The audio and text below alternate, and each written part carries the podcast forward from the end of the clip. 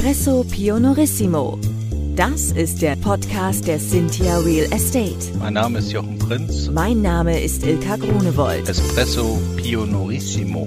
Belebend bahnbrechender Pioniergeist in knackiger Form. Espresso Pionorissimo. Freuen Sie sich auf neue Perspektiven, innovative Ideen und jede Menge interessante Gespräche. Espresso Pionorissimo. Hallo, schön, dass Sie uns heute zuhören. Wir wollen auch direkt rein ins heutige Thema, die Gamification, also die Tatsache, dass Dinge spielerisch gestaltet werden, um unsere Motivation zu steigern und unseren Spieltrieb zu wecken, unser Belohnungszentrum zu triggern sozusagen. Die Gamification wird in Zukunft gerade in Zusammenhang mit der Digitalisierung vermutlich eine große Rolle spielen. Und deshalb haben wir heute einen Experten zu diesem Thema für Sie in den Podcast geholt. Zu Gast bei Cynthia Geschäftsführer Jochen Prinz ist nämlich heute Alexander Gerstmann. Er ist IT-Experte, Programmierer und Eigentümer von Camelot, einer Manufaktur für Markenerlebnisse. Jochen, dann leg mal los. Ja, gerne, Ilka. Hallo, Alex. Hallo.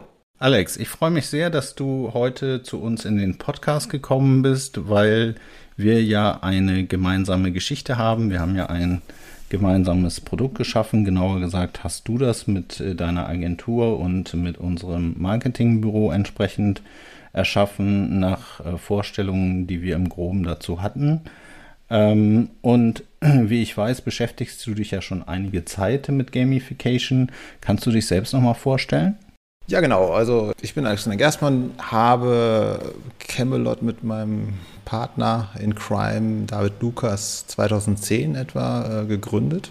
Mhm. Ich muss sagen, dass da noch nicht so der Schwerpunkt voll auf Interactive und alles lag, sondern es ging um Bewegtbild und Online mhm. im Wesentlichen. Und diese Welten sind halt über die Jahre schon auch von uns forciert, weil wir auch miteinander ja arbeiten wollten, äh, immer mehr zusammengewachsen. Das sind dann so die drei Welten, die auch immer mehr kombiniert äh, diese Agentur halt ausmachen. Also Film, Online, Interactive und auch inzwischen immer mehr vermischt, gerne auch in 3D-Welten. Ja, cool. Bevor wir so richtig ins Thema eintauchen, äh, hätte ich mal eine ganz persönliche Frage, die mich momentan sehr beschäftigt und die ich so gut wie jedem stelle, dem ich so begegne. Und das sind eine ganze Menge Menschen. Ähm, Alex, als du Kind warst. Mit was hast du dich am liebsten beschäftigt? In welchem Spiel hast du die Zeit verloren und wo hast du am meisten Spaß dran gehabt, sodass du wirklich das pausenlos und ohne Ende machen konntest? Also wenn, wenn, ich es auf Spiele beziehe, denn ich war auch noch sehr gerne draußen. Also ich gehörte noch zu dieser Generation, die draußen äh, kennt. Ja. Draußen 1.0. Dann gab es eine ganze Menge Spiele, trotzdem fürchte ich, die ich äh, sehr gerne mochte. Ich war nicht so der Strategiespieler. Strategiespiele höchstens Rollercoaster Tycoon. Da habe ich mich allerdings sehr drin verloren. Äh, man hat da drin halt so einen virtuellen Park mhm. gebaut. Ziemlich viele kennen das Spiel. Ja, klar. Und äh, ich, ich glaube auch jeder mochte es irgendwie das, das ist tatsächlich so ein Spiel, wo ich, ähm, wo ich auch viel gelernt habe. Ich habe immer versucht, den perfekten Park zu, zu bauen und habe ihn, hab ihn äh, nicht eröffnet, weil ich, ich fand halt, er muss perfekt sein, äh, bevor, bevor ich die Leute reinlasse. Man konnte ja das Tor selber öffnen. Ähm, ja. Und ich hatte den unendlich viel Geld-Modus und äh, da habe ich, ich habe nie eröffnet. also. Okay, du hast also den Park geschaffen und er war nie perfekt genug, um Leute äh, reinzulassen. Das heißt, du bist nie ans Geld verdienen gekommen, sondern hast den nur strategisch entwickelt? Ich habe ihn nur, ich habe auch ne, nebenbei vorher mal diese, die, die, Missionsmodi gemacht und geschaut, wo die reingehen und dergleichen. Aber äh, dieser Park hat es mir am meisten angetan und ich hatte ihn nie eröffnet. Und ich habe daraus wohl als unternehmerische Lehre mitgenommen, dass man dass der Park nicht fertig sein muss, bevor man ihn eröffnet. Und das, da denke ich heute immer noch dran zurück, wenn wir Wagnisse eingehen in Richtung neue Technologien und dergleichen, dass sich äh, äh, Sachen auch entwickeln und man auch, auch mit Teilbereichen anfangen kann bevor man das große Ganze, äh, bevor man den Park eröffnet. Ja, absolut. Also es war tatsächlich ein lehrreiches Spiel. Absolut. Gut. Ähm, wir kennen uns ja insbesondere daher, äh, dass du für uns die Cynthia-Welt umgesetzt hast, so als Gamification-Lösung. So, was ist die Cynthia-Welt denn genau? Dazu reicht natürlich die Zeit gar nicht, weil das Ganze inzwischen so komplex geworden ist. Aber ähm, ich habe tatsächlich noch nie darüber nachgedacht, wie ich es in kurz sagen würde. Ich würde aber sagen, es ist äh, an allererster Stelle eine, eine, eine virtuelle Erlebniswelt, die hauptsächlich zum Ziel hat, Menschen zusammenzubringen, Menschen die Möglichkeit zu geben, sich frei zu bewegen äh, in unterschiedlichen Bereichen eines, eines, einer parkähnlichen Welt. Mhm. Und wie im echten Leben sich zu unterhalten, wenn man näher zusammensteht oder Aktivitäten wie zum Beispiel der Besuch eines Cafés äh, gemeinsam zu begehen oder auch diesen Podcast hier zu hören. Vielleicht hören das auch tatsächlich irgendwann welche in diesem Café, weil diesen, diesen Podcast kann man ja auch in diesem Café dann zum Beispiel hören, in das man dreidimensional reingeht und dann mhm. jetzt da sitzt. Und so hat äh, diese ganze Welt eine, eine, eine, einige spannende Aktivitäten, auch dass man eben mit einer äh, virtuellen Fähre über einen, einen See rüberfährt äh, und, und dann eben ein ja, Zirkuszelt äh, betritt, das ihr euch ausgedacht habt, muss, ich, muss ich dazu sagen. Ich glaube, das war ja. eins, ein, der erste Punkt war, äh, wir möchten äh, eine Vortragsreihe in einem Zirkuszelt auch abhalten. Und alles andere ist dann irgendwo auch darum gewachsen, wo dann immer mehr ausprobiert wurde. Aber ja, man hat dort die Möglichkeit, virtuelle Vorträge gemeinsam mit einem virtuellen Publikum ähm, zu lauschen Beifall zu zollen, äh, Fragen zu stellen und einige Überraschungspunkte mehr zu erleben, die ich dann, die ich dann nicht verraten möchte. Aber das ist so im Gro so knapp erzählt die Cynthia-Welt. Ja, also so tatsächlich ist es auch umgesetzt worden, wie wir uns das halt damals vorgestellt haben. Wir wollten eine Verbindung schaffen äh, zwischen der virtuellen Welt und der echten Welt. So, und wir wollten irgendwie spielerisch abtauchen da gab es am Anfang ganz äh, wilde Ideen mit, äh, wir setzen uns so eine VR-Brille auf und dann äh, macht das irgendwie jeder und äh, dann äh, ist das so, dass man in seinem Wohnzimmer sitzt und dann äh, sich trotzdem gegenseitig begegnet und es sieht so aus, als würde man tatsächlich die Zeit miteinander gerade teilen. So, davon sind wir dann aber abgekommen, nachdem wir mit euch gesprochen hatten, weil ihr ja da auch schon gute Lösungen hattet. So, und äh, dann ging es für uns natürlich darum, tatsächlich eine spielerische Umsetzung zu haben in dieser Cynthia-Welt. Da haben wir natürlich gerade an so ein Motto wie einen Freizeitpark gedacht, weil natürlich für die Cynthia Erlebnis und Wachstum und äh, Entwicklung und so. Das sind alles Themen, die, die auf die Cynthia Real Estate passen. Und da wollten wir einen spielerischen Umgang, was wir möglicherweise eben auch nochmal um Komponenten erweitern können. Beschäftigen uns auch mit Nachhaltigkeit, dann sind da PV-Anlagen und, und, und sowas äh, als Stromspender, als Elemente mit drauf. Und eben auch spannende andere äh, Sachen, die ich jetzt auch nicht verraten will. Ähm, aber tatsächlich. Was eigentlich schade ist, dass man nicht drüber reden Genau, aber, aber wirklich, aber, wirklich ja. lohnt, wenn man da, da reingeht in diesen Cynthia-Welt. Äh, und wir haben ja auch gutes Feedback von den ganzen Test-Usern bekommen, dass sie sagen, ja, man sieht sich zwar nicht in echt, aber es fühlt sich irgendwie so an. Ja. Ne? ja. Also das ist halt schon so, man, man gestaltet sich einen Avatar und man bewegt sich da durch und der Avatar hat sogar ein bisschen Ähnlichkeit mit einem. Genau. So, und dann, äh, dann kommt man sich nah und spricht laut und wenn man weit entfernt ist, hört man sich nicht. Also ja. so wie im echten Leben. Ja. Also ganz coole Lösung, die ihr da umgesetzt habt. Ähm, welche Beispiele gibt es denn noch für Gamification? Also ehrlich gesagt gibt es natürlich eine ganze Liste und wir beobachten ja auch, dass da immer mehr kommt. Also wenn wir dann schauen, was damit erreicht werden soll. Dann geht es ja häufig aber auch um unbeliebte Aufgaben, die, die gerade durch Gamification interessanter gestaltet werden sollen. Ein großes Feld ist wenn Menschen eigentlich was lernen sollen auf eine spielerische Art und Weise. Und da fällt so viel drunter, was, was äh, wir nicht gerne machen. Und das ist nicht nur das reine Lernen, sondern das sind auch äh, Vorgänge, auf die wir vielleicht nicht so Lust haben oder vielleicht nicht so Acht legen. Und ich habe tatsächlich mal kurz vorher nochmal drüber nachgedacht und mir ist aufgefallen, Gamification bezieht sich eigentlich fast immer auf digitale Vorgänge. Ich bin mir aber gar nicht so sicher, ob es digital sein muss, denn streng genommen ist dann die blöde Fliege im Pissoir, die die männlichen Zuhörer dann vielleicht kennen, auch irgendwie eine Form von Gamification, die mich dazu bringt, äh, doch äh, auch beim Zielen mich anzustrengen. Also eigentlich eine, eine, ein spielerisches Wasser lassen, ja, wenn man so möchte. Ich würde mhm. da jetzt nicht den Strich ziehen und sagen, das ist keine Gamification, nur weil es nicht digital stattfindet. Jedenfalls habe ich mal in verschiedenen Definitionen geschaut und da stand nicht als Grundvoraussetzung, dass es das sein muss. Wir beziehen das nur häufig da drauf. Als, als nächstes Simples ist eine, ist, eine, ist eine reine Passwortabfrage, wo man, jeder kennt das von uns, diesen, diesen farbigen Balken, wo dann steht, wie stark unser Passwort ist. Auch mhm. das ist schon Spielifikation, äh, wie es dann eher in Deutsch heißt. Was ich übrigens furchtbar finde, die deutsche Übersetzung, ich finde, im Englischen hört sich das ja dann doch immer, ja, auch immer alles funky an. Aber ich finde, Spielifikation ist so genau eigentlich kontraproduktiv.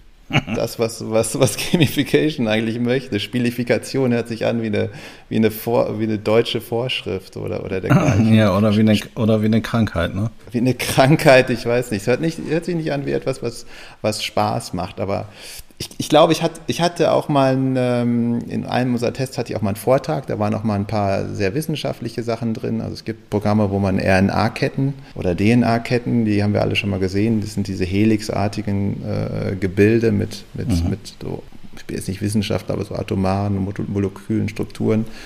Ähm, die können da wild kombiniert werden und tatsächlich ähm, ja, wurden da 20.000 unterschiedliche, noch nicht bekannte äh, Strukturen entschlüsselt. Mhm. Und Millionen von Menschen haben dieses, diese Applikation online genutzt und äh, dadurch sind auch enorme Fortschritte in der, in der Krebsforschung äh, erzielt worden, was durch eine KI zumindest erstmal auch komplizierter gewesen wäre. Und hier war die Belohnung einfach nur, dass es, es gab einen Highscore. Ein Highscore ist eine, ist eine grundsätzliche Spielifizierungsmaßnahme, die einfach dazu dazu dient, äh, das Ganze überhaupt zu machen. Es gibt ja eigentlich immer eine Art von Belohnung mhm. und wir kennen auch alle die ganzen Sternchen und Daumen hochs und dergleichen. Likes auch alles eine Form Likes und sonst was.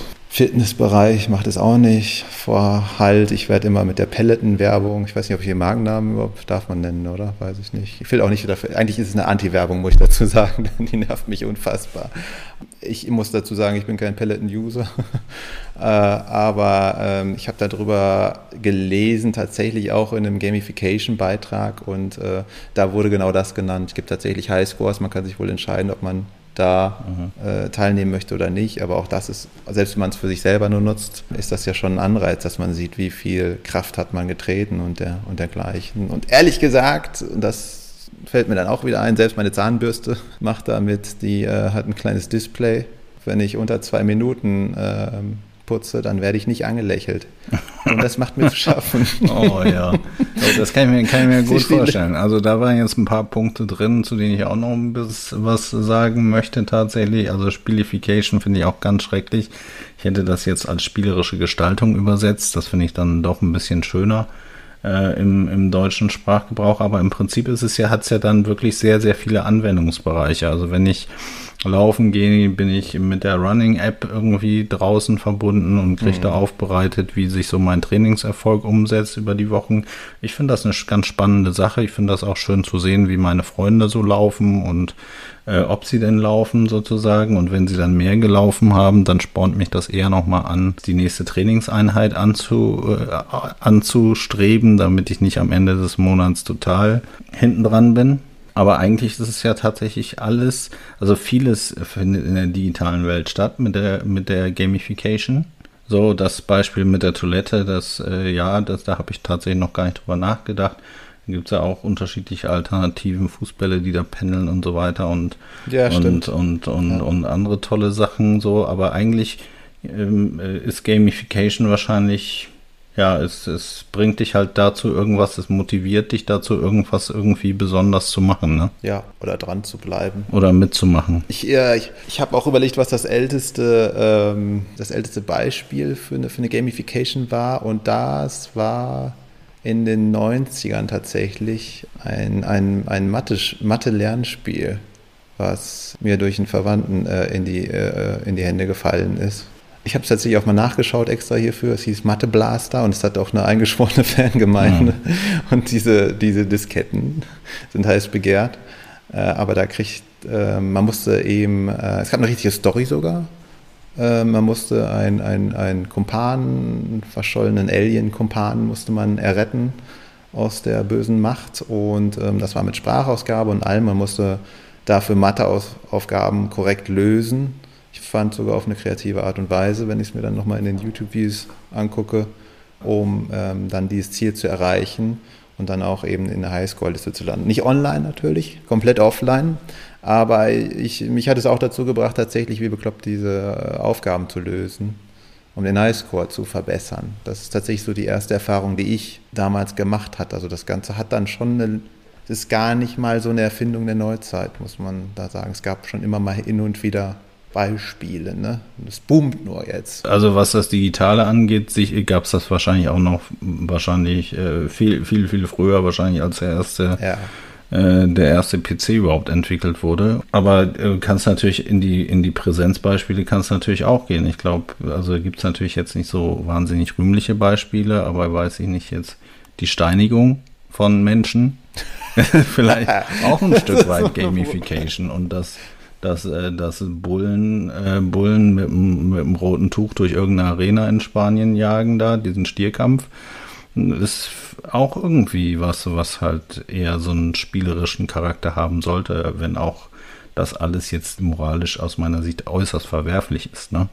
Klar, aber ich würde sogar sagen, also wahrscheinlich, also was du da ansprichst, ist eher eine Sache, die wahrscheinlich noch kommt, weil es für den Bullen ist es ja kein Spiel, sondern ich glaube, er wird ja gereizt durch das Tuch und deswegen tut er das. Äh, und, und, und Leute schmeißen vielleicht auch die Steine, weil sie gereizt sind von der Person. Also eigentlich sprichst du da noch ein völlig unentdecktes, für Menschen unentdecktes, oder was wir abgelehnt haben, Feld an, was, was vielleicht eine gegenteilige, also eine negative Motivation da nutzt. Da verlässt man schon den Bereich der, der Gamification Glaubst du das? Glaubst, äh, glaubst du, dass, dass Gamification immer einen positiven Ausgang hat? Ja, es kommt immer darauf an, wer das mit welcher Absicht verfolgt. Und die nächsten Jahre werden da sicherlich sehr interessant. Ich denke, dass äh, Facebook jetzt hat jetzt gerade angekündigt, äh, sich einen neuen Unternehmensnamen zuzulegen. Und wir wissen alle, dass sie das Metaverse, also eine, eine virtuelle mhm. Begegnungswelt, ja auch verfolgen. Ich habe dann eine Folge Black Mirror gesehen, da haben die es auf die Spitze getrieben, wozu das alles so führen kann, wenn man jetzt in der AR-Welt unterwegs wäre. Also der, ich bin in der normalen Welt unterwegs, ich habe eine normale Brille oder Kontaktlinsen, mhm. über die mir permanent Gamification eigentlich ja zur Verfügung steht. Ich kann irgendwas bewerten und dergleichen und kriege dafür einen Bonus. Da war es halt so, dass alles erst toll dargestellt wurde. Ich kaufe ein Eis und gebe denjenigen quasi über so einen Wisch, gebe ich ihm so die Sternchen und er freut sich. Da war es dann aber so, dass diese Person in Schieflage geraten ist und ihr eigenes Rating auf, auf ich glaube, dreieinhalb Sterne statt vier abgerutscht ist. Mhm. Und äh, es wurde gezeigt, dass was für eine Kette an Ereignissen daran hing. Sie konnte halt äh, ihr Eigenheim nicht mehr halten, weil man für die Miete dieses Eigenheims einen Vier-Sterne-Rating haben mhm. musste. Genau, der, der, ihr, ihr eigener persönlicher Highscore reichte nicht mehr aus ihr gesellschaftliches Umfeld hat sich teilweise distanziert, weil es als unschicklich galt, sich mit einem unter vier Sterne-Scorer abzugeben und dergleichen. Das war, das war natürlich äh, so ein bisschen auf die Spitze getrieben in allen Bereichen. Allerdings glaube ich, dass im wirtschaftlichen Bereich kann ich mir sowas sehr gut vorstellen, ja, dass dann einfach Boni nicht gezahlt werden, dass vielleicht Vergünstigungen wegfallen, einfach weil jemand nicht ein, oder angeboten werden, weil einfach nicht jemanden einen ordentlichen digitalen Leumund hat oder sich den durch falsches, vermeintlich falsche Gamification äh, nicht erworben hat. Also ich glaube, es gibt immer eine Downside. Ja, die, die Frage dabei ist natürlich, wer die Regeln aufstellt, weil moralische Vorstellungen mhm. können ja durchaus sehr unterschiedlich sein. Ne? Wer sagt jetzt, was moralisch fünf Sterne bringt und wer sagt, was nur zwei bringt? Genau, wer stellt das Bewertungssystem auf und wer, wer entscheidet darüber, was überhaupt da sind wir dann natürlich wieder bei der für uns Deutsche ja sehr wichtigen Thema Datensicherheit. Wer entscheidet darüber, was überhaupt jemand anders vor mir sehen darf? Dazu muss man aber sagen, dass ich, dass ich glaube, dass die jüngeren Generationen da halt auch wieder ganz anders drauf sind als wir. Die geben halt ihre Daten sehr gerne preis. Für die ist das keine große Hürde. Deswegen glaube ich, dass da eine gewisse Hemmschwelle äh, ähm, definitiv immer mehr wegfällt, dadurch, dass das einfach äh, erlernt wird. Warum ist das so? Warum, warum glaubst du, ist das so, dass die jüngere Generation eher die Daten gerne aufgibt? Was hat das für einen Nutzen für sie? Ich, ich glaube ehrlich gesagt, dass erstens historische Ereignisse die uns da eine Warnung waren, immer weiter zurückliegen. Mhm.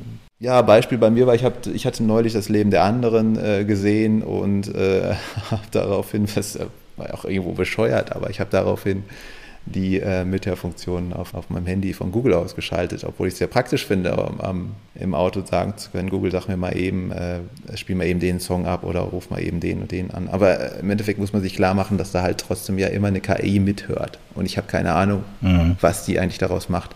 Das ist jetzt nicht Gamification, aber das, das fällt jetzt schon unter das Feld, wie offen gegenüber bin ich einer Technologie, weil ich dachte mir, gut, da sind damals Leute dafür gestorben, Geheimnisse haben zu dürfen, und, und, und haben alles dafür getan, nicht abgehört zu werden. Und da wurden heimlich Wanzen installiert. Und ich dachte mir, was wäre das für eine. Die Stasi heute wäre im Paradies. Ich glaube, die zur naja, damaligen Zeit, die hätten, ne, die hätten sich das gar nicht erträumen lassen können, was heute alles möglich ist. Und dann ist da vielleicht ein anderer Hintergrund, wo man sich denkt, es, es gibt einen Grund, das zu schützen. Und äh, es, es, es gab schon mal Missbrauch damit. Ich, ich glaube, das ist einfach vielleicht zu weit weg und es ist dann natürlich auch ein Gewöhnheitsgrad, dass man einfach, die haben mit sechs ein Handy und sind einfach daran gewohnt und auch als Vater mache ich mir natürlich Gedanken, wie man eigentlich sein Kind da schützen kann. Ne? Da gibt es Software und dergleichen, aber vollends kann man es natürlich nicht. Und äh, ja, ich, ich glaube, die äh, wachsen da schon anders auf und ich glaube nicht, dass die komplett so aufwachsen, dass sie das kritisch sehen, sondern es, sie müssen es ja als normalen Teil ihres Lebens ansehen. Ja, absolut. Es findet ja einfach sehr viel Digitales statt. So, es werden Freundschaften geschlossen, wahrscheinlich auch heute mehr über digitale Möglichkeiten, als das früher der Fall war. Vorher war das vielleicht eher beschränkt. Als ich Kind war, konnte ich in den Wald gehen und wenn ich Glück hatte, war da noch jemand anders. Hm, also ja. noch ein anderes Kind so und ich konnte mich mit dem anfreunden oder nicht. So, inzwischen kann ich auf eine Plattform gehen und kann sagen, hallo, ich bin der Jochen Wer möchte mit mir befreundet sein? Ich kann ganz toll Rollercaster Tycoon spielen oder irgendwelche anderen Sachen machen. Und wer hat Lust, das mit mir online auf einer Plattform zu machen? Ja. Wer hat Lust, das von seinem Ort in Hamburg, in Bremen, in München oder in Südafrika mit mir zu spielen? So, die Möglichkeiten hatte ich ja früher nicht als Kind. So, und dafür muss ich natürlich aber auch bereit sein, ein paar Daten zu teilen, möglicherweise, ne? Weil sonst mhm. kann ich mich ja nicht connecten mit denen. Ja. Liebe Hörerinnen und Hörer, wie Sie merken, gibt es unheimlich viel rund um das Thema Gamification zu besprechen. Denn es bringt ja auch eine gewisse Veränderung in unsere gesellschaftlichen Strukturen. Deshalb haben wir uns im Nachgang dazu entschlossen, aus dieser Folge einen Zweiteiler zu machen. Wie das Gespräch rund um Gamification und Digitalisierung im Alltag zwischen Jochen Prinz und Alexander Gerstmann von Camelot weitergeht, Hören Sie also in der nächsten Folge. Bleiben Sie gespannt, es wird noch sehr tiefgründig. Wie hat es Ihnen gefallen? Haben Sie Fragen, Kritik oder Anregungen zu unserem Podcast? Dann freuen wir uns auf Ihr Feedback. Schicken Sie uns einfach eine E-Mail an podcast.cynthia.de Espresso Pionorissimo Weitere Infos finden Sie entweder in unseren Show Notes oder auf www.cynthia.de/podcast. Bis bald!